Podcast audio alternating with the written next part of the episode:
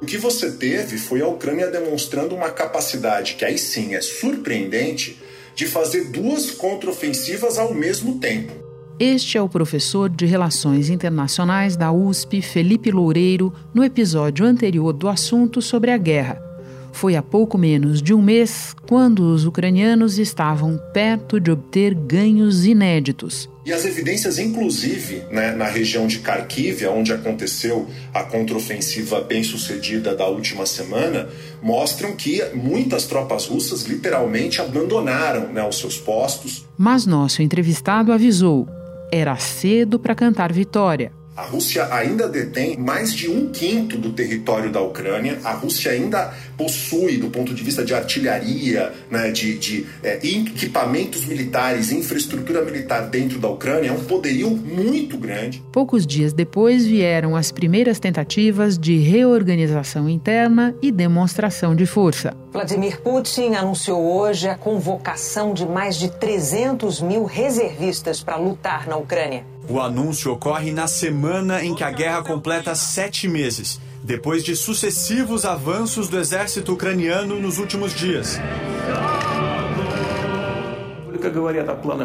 O presidente russo fez graves ameaças aos países que apoiam a Ucrânia.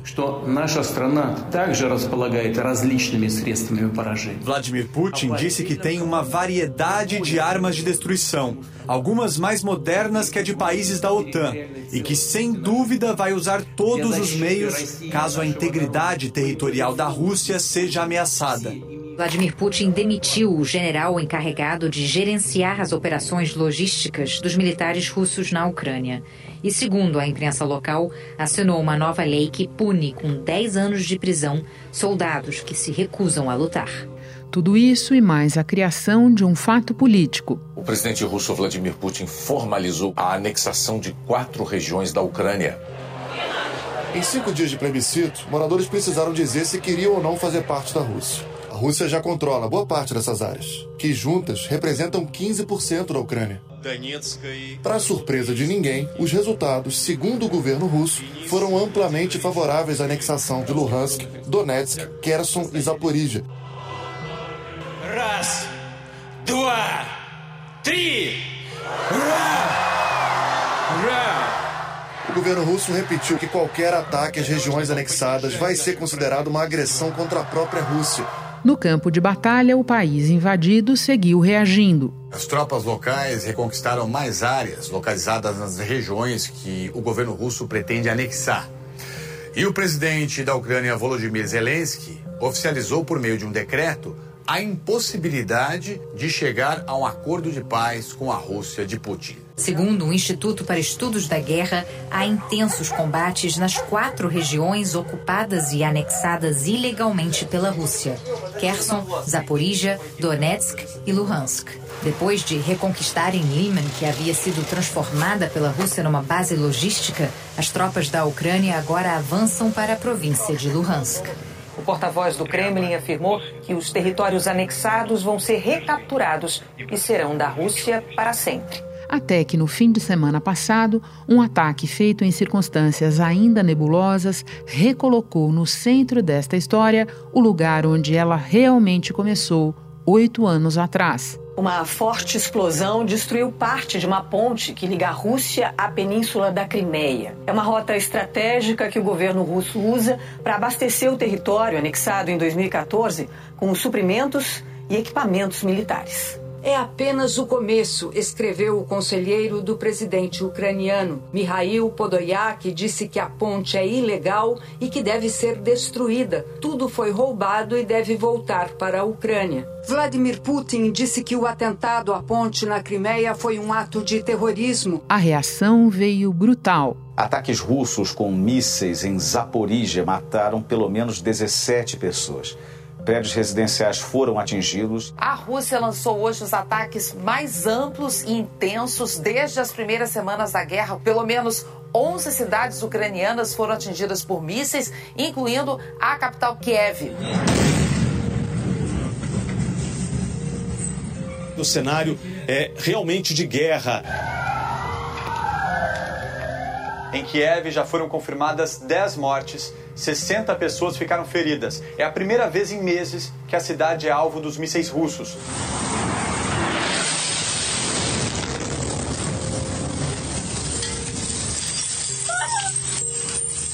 A capital ficou atordoada, corpos pelo chão. Atendimentos de emergência no meio da rua. Os mísseis já destruíram 11 instalações como pontes, torres de transmissão de energia. Kharkiv, a segunda maior cidade da Ucrânia, tem registrado cortes de luz e de água. E Putin diz que não vai parar. O presidente russo confirmou os ataques durante um encontro com o Conselho de Segurança do país. Disse que foi uma resposta aos ataques ucranianos que ocorreram no fim de semana. Ele ainda fez ameaças, dizendo que caso os ataques continuem, a resposta vai endurecer mais ainda. В случае продолжения попыток проведения на нашей территории терактов, ответы со стороны России будут. Da redação do G1, eu sou Renata Loprete e o assunto hoje é a represália da Rússia. Um episódio para entender como e por que a guerra volta a escalar para desespero da população civil e os possíveis cenários a partir de agora. é o que vou conversar com Daniel Souza, comentarista da Globo News, criador do podcast Petit Jornal e professor de economia do IBMEC. Terça-feira, 11 de outubro.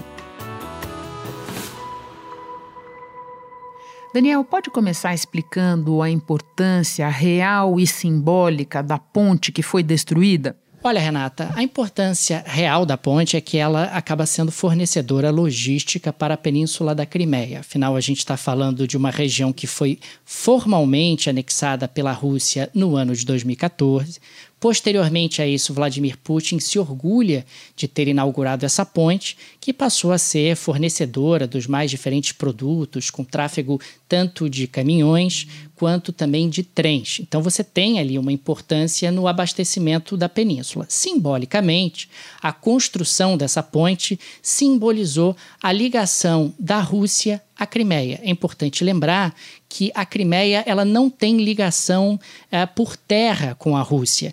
Consequentemente, a Rússia, ao construir essa ponte, passa a ter acesso diretamente à península, sem qualquer tipo de necessidade de trafegar por dentro do território ucraniano. A ponte de 19 quilômetros é dividida em duas, uma para trens e outra para veículos. A explosão aconteceu na parte rodoviária e derrubou dois trechos de pista. Tenha também um significado político, porque o Putin chegou a dizer várias vezes que essa ponte é inatingível, ela tem toda uma escolta militar no entorno dela. É importante sempre lembrar que a Península da Crimeia ela fazia parte da Rússia até os anos 50.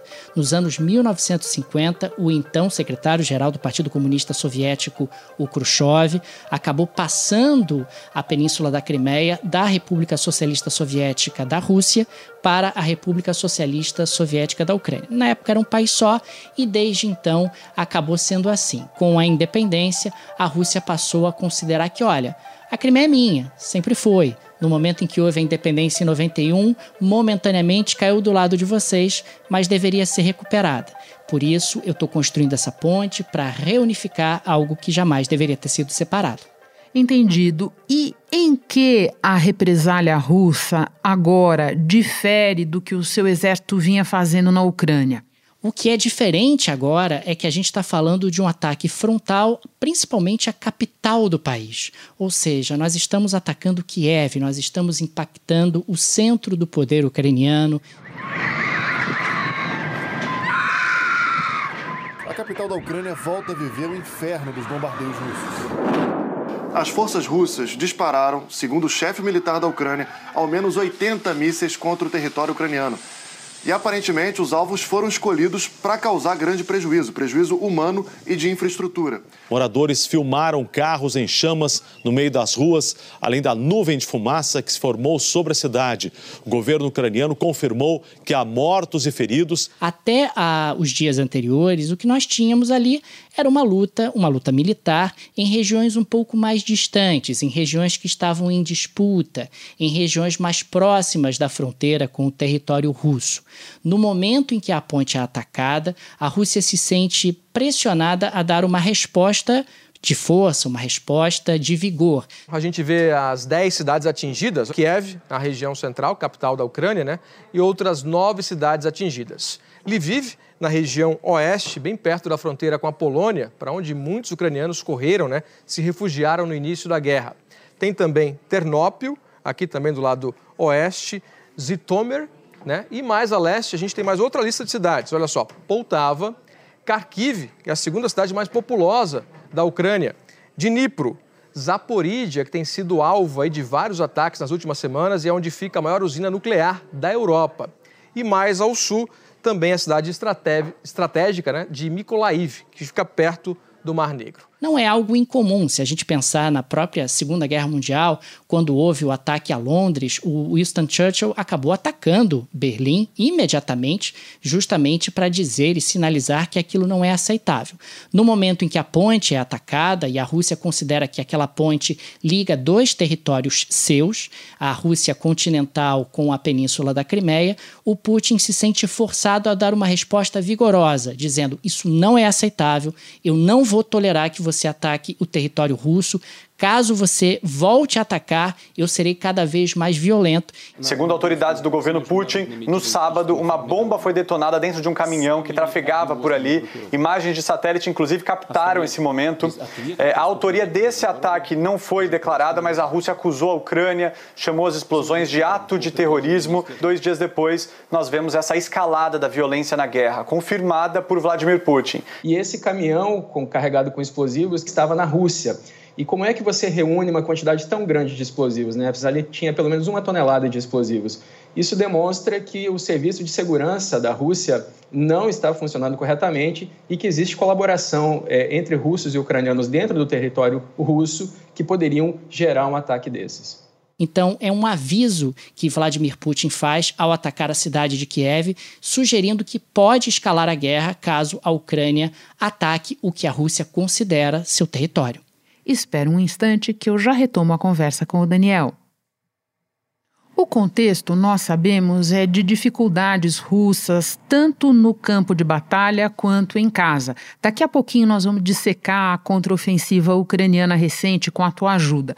Mas antes eu quero esta avaliação sua. Que condições a Rússia tem hoje de sustentar uma reação brutal como a que nós estamos assistindo? Estamos falando de dias, semanas. Qual é o teu entendimento sobre isso, Daniel? Olha, Renata, o prazo é absolutamente indefinido. A Rússia está claramente sob pressão.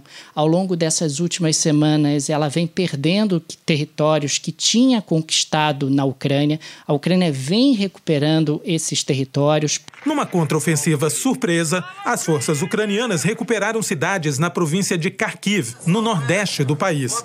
A retirada da cidade de Izium foi a pior derrota das forças russas desde que foram expulsas de Kiev em março.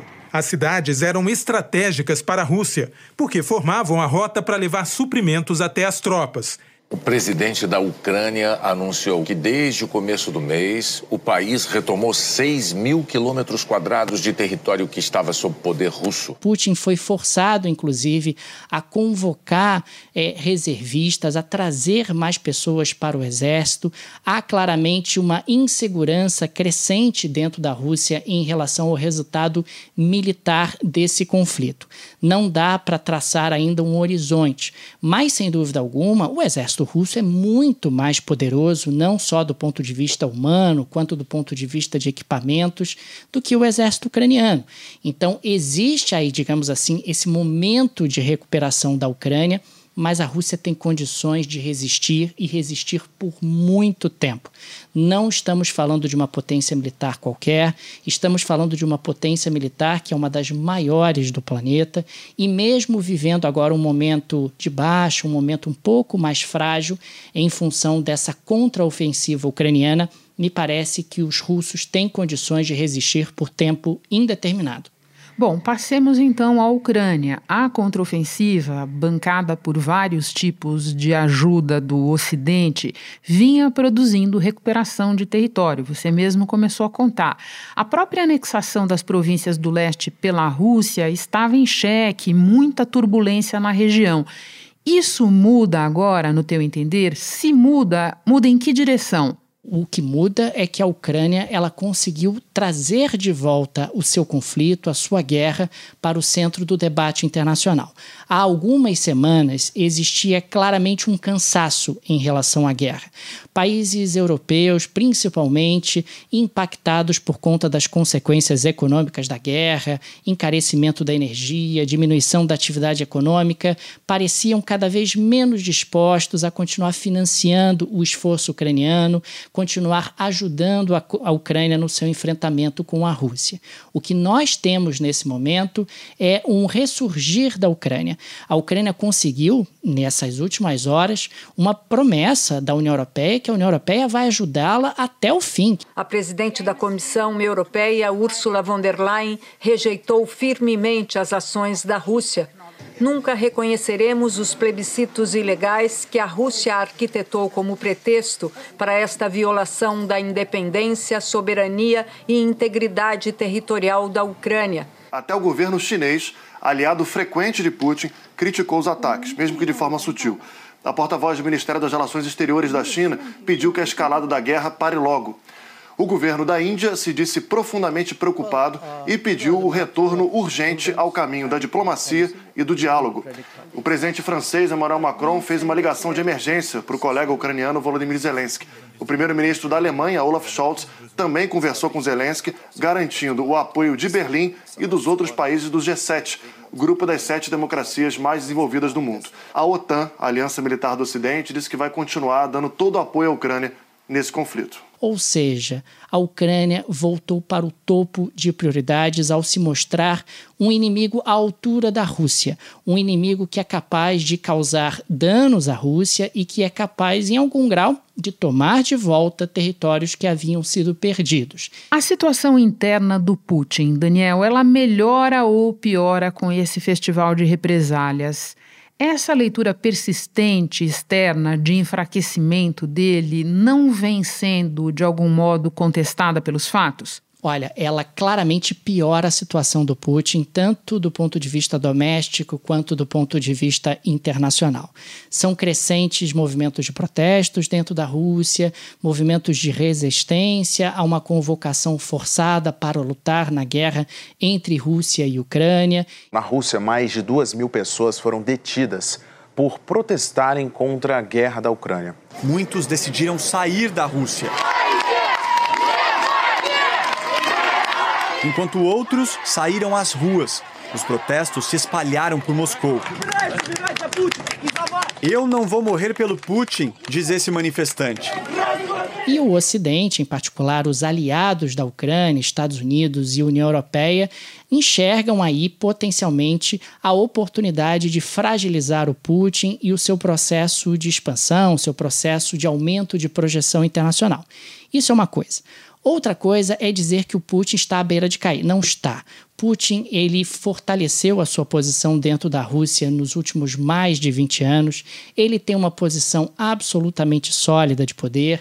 Ele é capaz de se manter, sem dúvida alguma, apesar dos pesares e apesar do momento adverso que ele está vivendo. Então, existe aí uma possibilidade de alongamento do conflito, porque, de um lado, você tem os inimigos do Putin que enxergam que nunca tiveram uma oportunidade tão grande de fragilizar lo e do outro lado, nós temos o próprio Putin com uma posição ainda bastante sólida, ainda capaz de se sustentar no poder por bastante tempo. E isso é potencialmente muito perigoso, afinal, a gente está falando dos dois maiores países do continente europeu. E isso tem a capacidade de desorganizar a economia europeia e a economia mundial por bastante tempo, trazendo consequências bastante severas. Deixa eu continuar investigando com você o tipo de pressão a que o Putin está submetido internamente. Nós falamos com mais frequência dos protestos, todo mundo está vendo esse, essa debandada de russos que não querem atender à convocação é, para lutar, mas tem também a pressão, certo, Daniel, é, de quem é ainda mais defensor da guerra do que o próprio Putin. Vou lembrar, é, entre o nosso episódio anterior do assunto sobre a guerra e agora, Entre outras coisas, nós tivemos informações da inteligência americana respaldando a possibilidade de que aquele atentado em que morreu a filha de um ideólogo aliado próximo do Putin tenha sido cometido por parte do governo ucraniano, sem esclarecer que parte seria essa. Eu queria que você falasse um pouco para nós desse outro tipo de pressão que pode ajudar a explicar o que nós estamos vendo a Rússia fazer agora no território ucraniano. Na realidade, a gente está falando de um governo ucraniano que, ao longo dos últimos meses, teve que se reinventar o Volodymyr Zelensky claramente não era visto como um dos maiores líderes da história da Ucrânia até o início da guerra.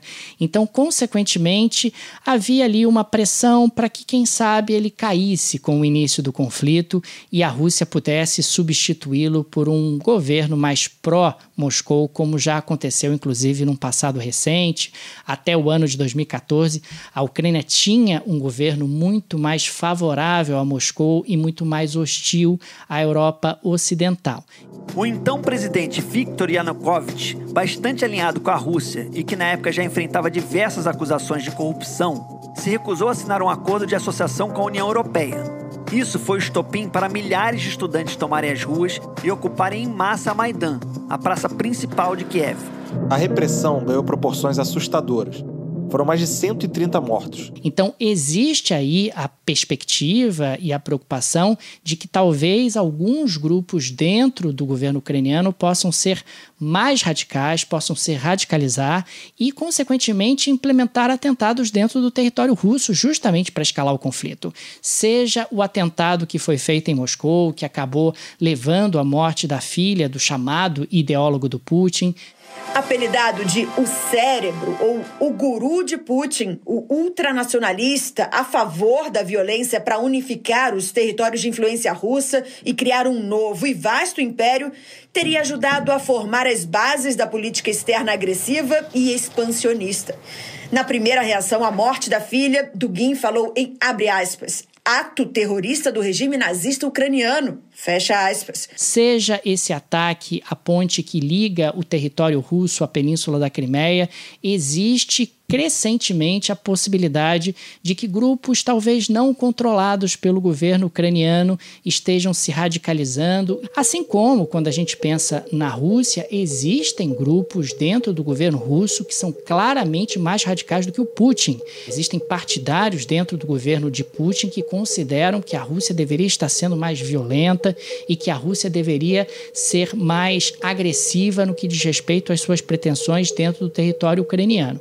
Isso isso nos coloca num lugar um pouco perigoso, porque nós temos dos dois lados da fronteira pessoas próximas ao poder que defendem uma radicalização do conflito, que defendem que a violência deveria aumentar justamente na busca de seus objetivos. Deixa eu aproveitar essa tua deixa final tão esclarecedora e te perguntar do horizonte para as próximas semanas, porque você, Daniel, como as melhores cabeças que nós já trouxemos ao assunto para nos explicar, para nos ajudar a entender a guerra, está avisando, isso vai longe. Mas é, o que, que a gente pode esperar de mudança de padrão a partir é, da explosão da ponte, da represália do fim de semana. Pensando do ponto de vista russo, existe o cenário mais alarmante, é aquele onde a Rússia eventualmente poderia usar armas atômicas táticas, ou seja, bombas atômicas de baixo impacto, com o objetivo de acelerar justamente a sua vitória em relação aos ucranianos. Armas nucleares táticas são diferentes de bombas nucleares. São explosivos que podem ser lançados com mísseis tradicionais para causar mais destruição numa área sem o efeito radioativo em grande escala. Uma arma tática nuclear pode carregar até um quiloton de energia. A bomba que destruiu Hiroshima, no Japão, em 1945, tinha em torno de 15 quilotons. Até hoje, nenhum país usou armas nucleares táticas em confrontos.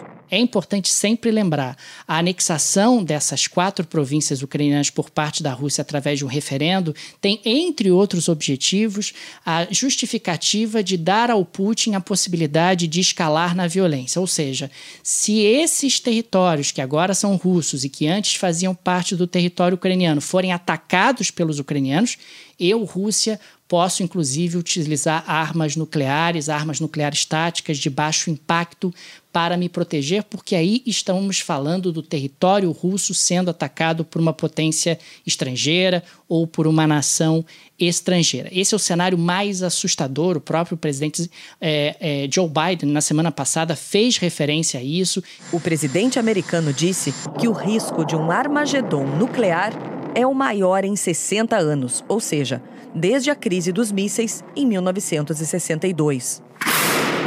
O motivo seria o seguinte: quanto mais territórios ucranianos as tropas russas perdem, maior o risco de Putin usar armas nucleares táticas. Segundo Biden, ele não está brincando. E isso seria o cruzamento de uma linha vermelha que poderia levar o mundo para um cenário absolutamente desconhecido, para um cenário muito mais perigoso até do que a crise dos mísseis no início dos anos 60. Em 22 de outubro de 1962, o presidente John Kennedy foi à televisão nacional e disse ao mundo que o primeiro-ministro soviético Nikita Khrushchev tinha mandado instalar clandestinamente mísseis nucleares em Cuba, que isso era um risco intolerável para os Estados Unidos. Mandou a Marinha Americana bloquear Cuba e deu um ultimato a Khrushchev para que retirasse os mísseis. O cenário menos preocupante seria a Rússia se concentrando numa contenção à contraofensiva ucraniana e atacando sempre numa única frente para recuperar os territórios perdidos. E assim eu consigo consolidar toda a minha ligação terrestre até a própria Península da Crimeia, que reaparece aqui na nossa discussão. A Rússia ela almeja trazer ali uma ligação terrestre lá do território russo até a península da Crimeia. Esse seria um outro cenário com o qual a gente trabalha e eu pessoalmente considero ele o mais provável. Do lado ucraniano, a Ucrânia não tem alternativa. Ela tem que continuar tentando recuperar os territórios perdidos, ela tem que continuar tentando manter a guerra contra a Rússia dentro das prioridades dos principais líderes globais. Se eu tivesse que apostar, Renata, eu diria que nós teremos ao longo dos próximos tempos, de um lado, a Ucrânia continuando essa tentativa de recuperar territórios perdidos, e do outro, a Rússia contendo e atacando um fronte de cada vez para que haja um processo onde a Rússia atinja os objetivos que inicialmente foram traçados. Daniel, muito obrigada pela participação. Faz tempo que nós queremos te trazer ao assunto. Que bom que deu certo desta vez. Um abraço, bom trabalho aí. Obrigado, Renata. Um abraço. Este episódio incluiu áudios do jornal britânico The Guardian e da BBC. Este foi o assunto podcast diário disponível no G1, no Globoplay ou na sua plataforma de áudio preferida. Vale a pena seguir o podcast na Amazon ou no Spotify, assinar no Apple Podcasts, se inscrever no Google Podcasts ou no Castbox e favoritar na Deezer. Assim você recebe uma notificação sempre que tiver novo episódio. Eu sou Renata Loprete e fico por aqui. Até o próximo assunto.